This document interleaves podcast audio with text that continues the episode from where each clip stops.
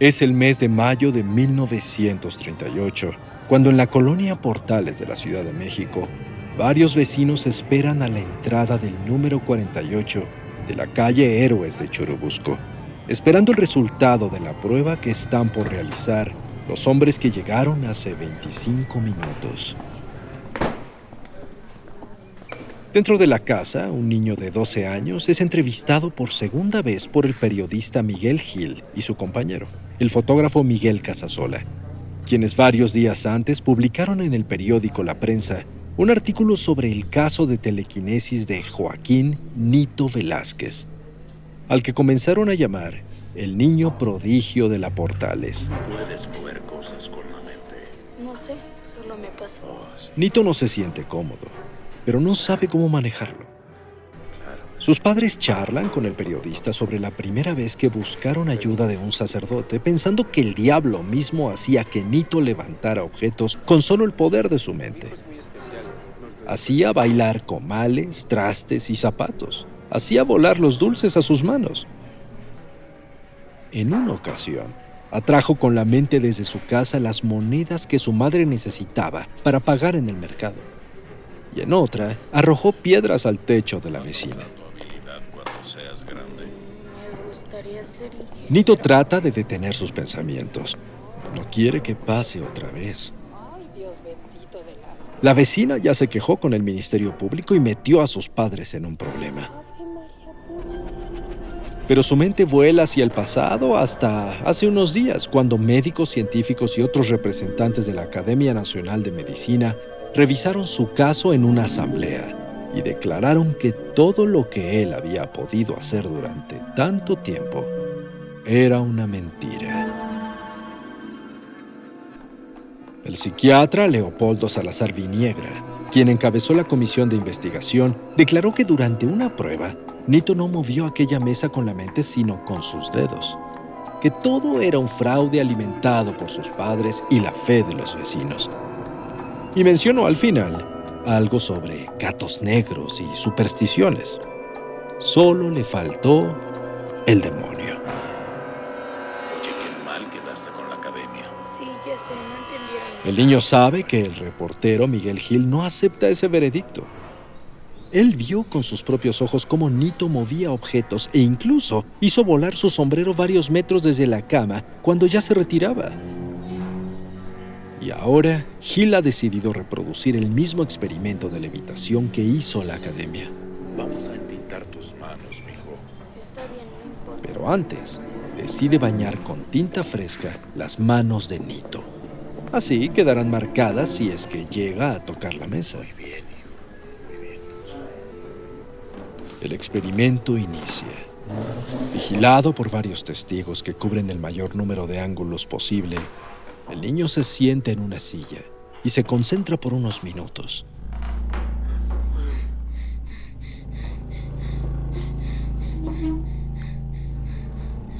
Hasta que la mesa se levanta por sí sola y se azota en dos patas fuertemente contra el piso. Los presentes impactados corren a revisar. No hay una sola marca de tinta sobre la mesa. Los poderes telequinéticos del niño prodigio son reales. Y la academia puede irse derechito al diablo.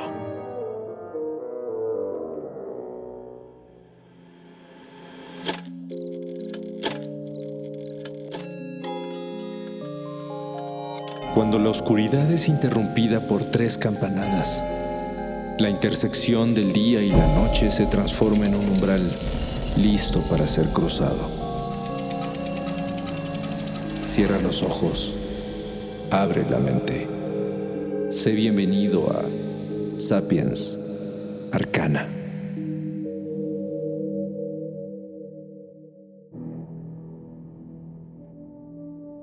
La idea de que un ser humano sea capaz de mover un objeto solo con el poder del pensamiento parece imposible. Es una habilidad hipotética que rompe con incontables leyes de la física y atenta contra todo lo que conocemos sobre la materia de forma comprobable. Y sin embargo, inexplicablemente, un gran porcentaje de la población del mundo sí cree que mover objetos con la mente es un fenómeno real e incluso están convencidos de que cualquier persona podría llegar a lograrlo con el entrenamiento correcto. A este poder a lo largo de la historia se le ha conocido de muchas maneras, pero desde 1890 se le ha dado el nombre de telequinesis, un término que proviene de las palabras griegas lejos y movimiento, para definir la habilidad mental en la que una persona influye en un objeto sin tener una interacción física directa con él. Cientos, si no es que miles de investigadores de diversos ramos han estudiado a fondo este fenómeno, pero hasta hoy las evidencias concretas siguen escondiéndose, por lo que se ha convertido en un tema muy controversial, especialmente para la comunidad científica. Y es que durante mucho tiempo, un gran número de personas han afirmado categóricamente que la telequinesis existe algunos dicen haber sido testigos directos de algún caso en el que alguien movió con la mente un objeto, y otros afirman que han podido experimentar el fenómeno ellos mismos, ya sea como un poder innato, como una habilidad momentánea o adquirida gracias a prácticas de meditación y desarrollo espiritual. Sin embargo, las pruebas científicas claras y contundentes no existen o están sumergidas en la duda. Y los escépticos aseguran que muchas de las experiencias que dicen tener esas personas pueden ser explicadas con trucos, engaños, elementos ocultos o fenómenos naturales coincidentes. Y bueno, si lo vemos así, tiene mucho sentido. Pero aún con todas las objeciones expuestas de la ciencia y la lógica, el interés por la telequinesis no ha disminuido. Por el contrario, parece que se ha multiplicado hasta convertirse en fascinación. Y no solo hablamos de entusiastas de lo oculto. La comunidad científica también ha dedicado mucho tiempo y recursos para realizar todo tipo de experimentos con el fin de detectar la más mínima posibilidad de que la telequinesis sea real. Ya que si en verdad lo es, tendríamos que reevaluar todo lo que sabemos sobre la naturaleza humana.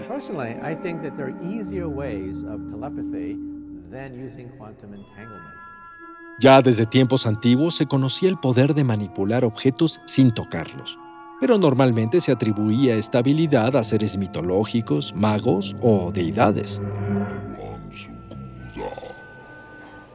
La cultura hindú contiene referencias en textos sagrados o mitológicos, por ejemplo, en el Mahabharata se menciona a un ser con capacidad de influir a voluntad en los tiros de dados.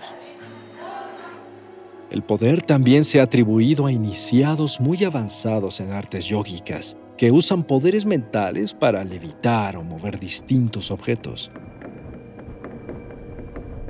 En la tradición china, algunas disciplinas utilizan la idea de manipulación de campos de energía a través de la mente, y existe la creencia de que al desarrollar los practicantes su capacidad de enfoque, podrían llegar a mover objetos sin tocarlos, además de controlar la salud de su cuerpo e incluso influir en aspectos climáticos.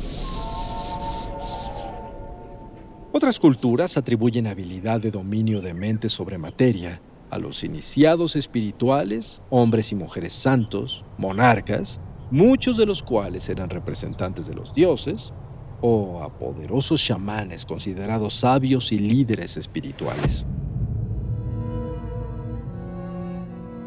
Sin embargo, fue hasta el siglo XIX cuando los poderes telequinéticos se popularizaron en todo el mundo, apoyados en la gran fama que adquirieron las prácticas de espiritismo.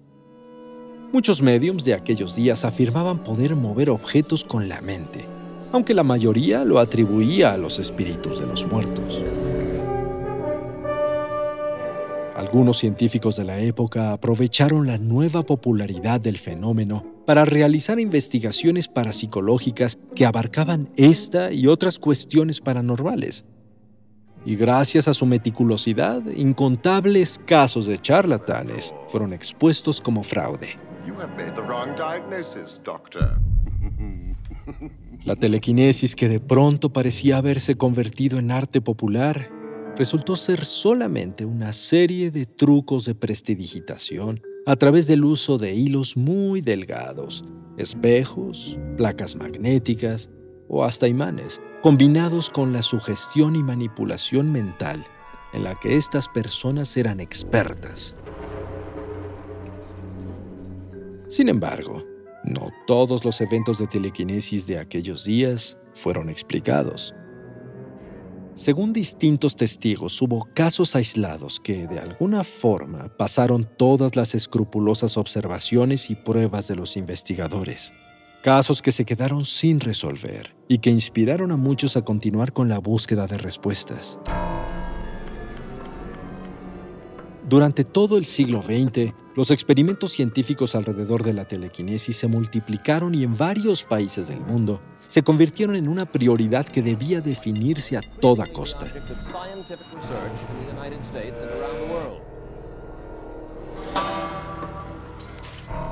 En el año 1914, el autor Henry Holt acuñó la palabra psicocinesis, que más tarde el padre de la parapsicología, Joseph Banks Rhine, uniría a la telequinesis para describir la capacidad de la mente para influir en la materia y energía sin causa mecánica observable y desafiando el espacio y el tiempo.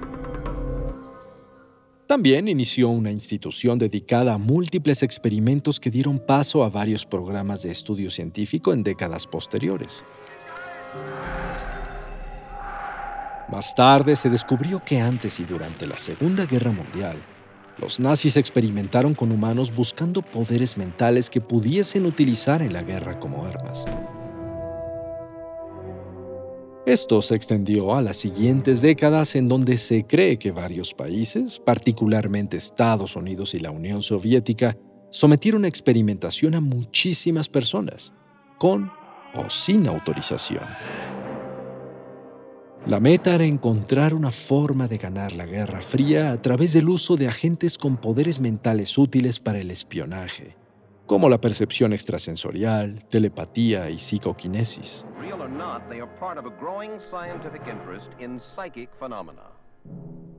Así nacieron programas secretos norteamericanos militares o de la CIA, como el MK Ultra o el proyecto Stargate, dedicados a explorar el control mental y otras habilidades psíquicas, los cuales operaron durante años, muchas veces dañando o matando a los sujetos de estudio. Varios posibles telequinéticos populares fueron investigados a fondo para establecer su veracidad, como el famoso psíquico israelí Uri Geller, quien con la mente doblaba y rompía cucharas en televisión.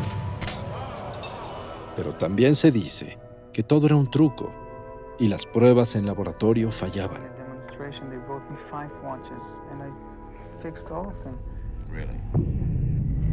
En la Unión Soviética, la famosa KGB realizó sus propios experimentos, muchos de los cuales nunca fueron desclasificados y aún siguen siendo un misterio. Uno de los pocos casos que ha salido a la luz es el de la joven rusa Nina Kugalina, quien según los registros científicos demostró tener habilidades psíquicas y telequinéticas naturales, por lo que fue investigada por el gobierno durante más de 20 años. Existen reportes y videos de los experimentos realizados con Nina en laboratorios altamente controlados, según las autoridades soviéticas, con el fin de evitar cualquier tipo de fraude. En estas imágenes, era evidente cómo la mujer movía sin tocar varios objetos de distintos materiales e incluso hacía levitar algunos de ellos.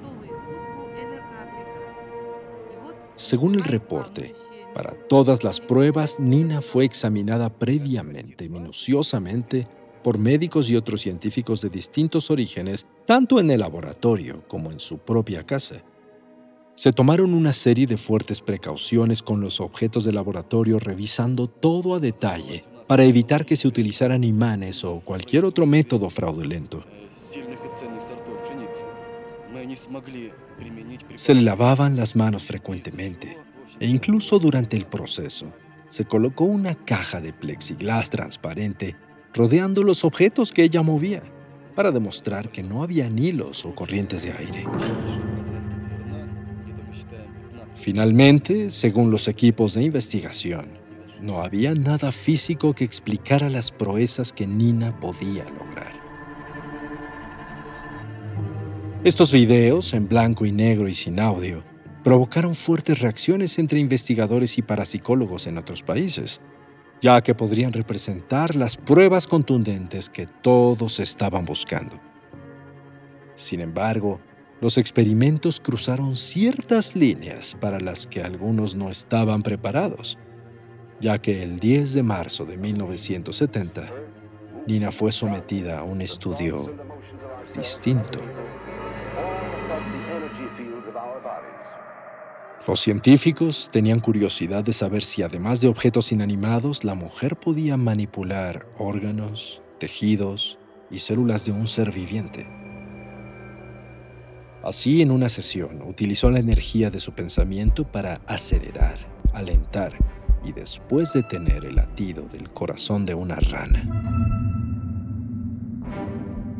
El experimento dio paso a otro, pero ahora sobre un ser humano.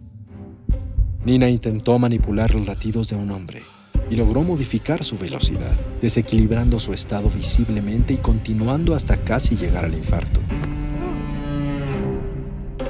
Sin embargo, el experimento se detuvo en ese momento, probablemente para evitar que muriera el sujeto de prueba. ¿Peligroso? No hace falta decirlo. Pero aun cuando el caso de Nina Kulagina fue revolucionario, no fue tomado en cuenta como prueba real. Varias personas y organizaciones dedicadas a estudiar fenómenos paranormales se declararon escépticas, tal vez ante la posibilidad de que todo fuera un engaño del gobierno ruso con fines de propaganda. Nunca se logró comprobar que Nina era un fraude pero las dudas y la imposibilidad de reproducción del experimento contribuyen a que su caso no sea válido para la ciencia. De hecho, aun cuando durante más de 150 años se han realizado intentos similares para demostrar la veracidad de la telequinesis, en condiciones de laboratorio controladas, no se han encontrado pruebas contundentes para respaldarla. En 1988, el Consejo Nacional de Investigación de Estados Unidos quiso poner punto final a las dudas y encargó que un comité especial revisara las evidencias de todas las afirmaciones paranormales. El panel concluyó que a pesar de tantos años de investigación, no pudo encontrar ninguna justificación científica de la existencia de fenómenos como la percepción extrasensorial, telepatía o ejercicio de fuerza de la mente sobre la materia. Finalmente, la gran mayoría de los científicos coinciden en que la telequinesis no es posible, ya que va en contra de principios bien establecidos de la física y que, si fuera real, sería mucho más fácil demostrarlo científicamente. Por supuesto que podrían tener razón. Sin embargo, aún con todo lo anterior, ¿Cuántos de nosotros seguimos creyendo que sí es posible?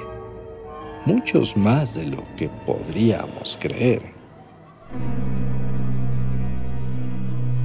Es posible que la telequinesis sea un poder real que todos tenemos dentro, esperando a que logremos descubrirlo algún día. Lo malo es que es evidente que muchos no se han puesto a analizar todas las implicaciones que traería ese poder para la humanidad porque de hacerlo, tal vez se darían cuenta de que no es tan buena idea.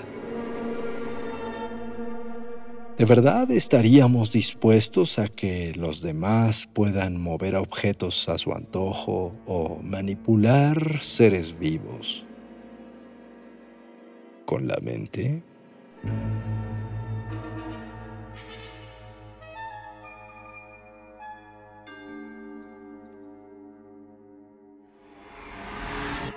El umbral se cierra hasta que la luna lo vuelva a abrir.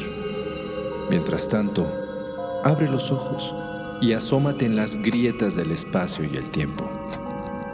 Y si te atreves, descubrirás qué hay más allá de lo que consideras real. Sapiens Arcana, soñado por Luis Eduardo Castillo, esculpido por Emiliano Quintanar, asistente de escultor Diego Martínez, trazado por Keren Sachaires.